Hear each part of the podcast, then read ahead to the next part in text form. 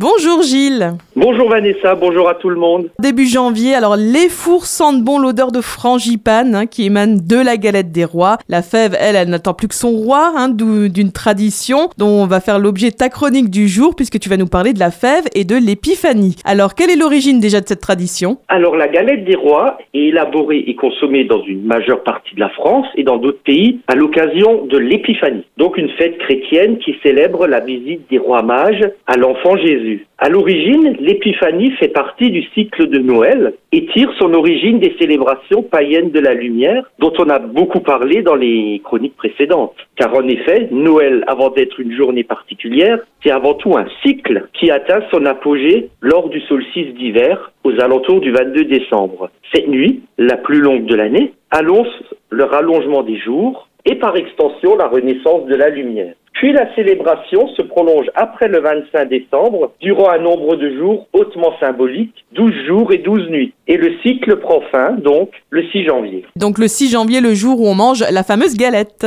Absolument. Alors son origine, elle remonte il y a fort longtemps. Alors déjà, chez les Romains, ils avaient une fête qui s'appelait Saturnale, et où ils célébraient justement la période du solstice d'hiver. Et durant cette fête, ils désignaient un esclave comme le roi d'un jour. Un repas était alors partagé entre les maîtres et les esclaves, et une fève, bon à l'époque c'était un haricot, était glissée dans un gâteau ou une galette dont l'aspect rond rappelait le soleil, un petit peu comme la couronne de l'Avent. Et encore plus loin, on a trace de cette fête dès le deuxième siècle avant Jésus-Christ dans l'ancienne Babylone. Et ça, ça nous fait toucher une autre célébration qui est très connue chez nous, c'est Carnaval. Pour assurer la distribution des parts de galettes, il était de coutume que le plus jeune se place sous la table et nomme le bénéficiaire de chaque part qui était désigné par la personne chargée du service. Et donc cette tradition a été conservée après la christianisation et l'Église a fait coïncider cette fête tout simplement avec l'épiphanie. Quant à la galette proprement dite, composée de pâte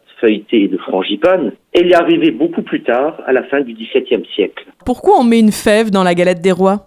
Pas du tout anodin ce rapprochement entre une galette et la fève. Ça a tout un sens symbolique. Parce que la fève fait également partie des symboles du solstice d'hiver. Dans beaucoup de peuples, et depuis toujours, la fève symbolise l'embryon, le devenir et la fécondité. Donc c'est quelque part la nouvelle année à venir qu'on espère féconde. Les premières fèves en porcelaine, elles apparaissent vers la fin du XVIIIe siècle et elles représentent souvent des nourrissons emmaillotés, donc toujours un signe de fécondité. Et donc en conclusion, que peut-on dire, Gilles? Si aujourd'hui la galette des rois est associée à la tradition chrétienne, elle trouve toutefois ses origines, comme on l'a vu, dans des traditions ancestrales. Donc par sa forme ronde et aussi sa couleur dorée, la galette symbolise le soleil, donc le renouveau, la vie. Offerte en sacrifice, la fève permettait de communiquer avec l'invisible, surtout au moment des fêtes de printemps et de celles des semailles. D'ailleurs, le printemps est en quelque sorte une réincarnation. Donc n'hésitez pas, savourez donc une bonne galette accompagnée d'un bon verre de cidre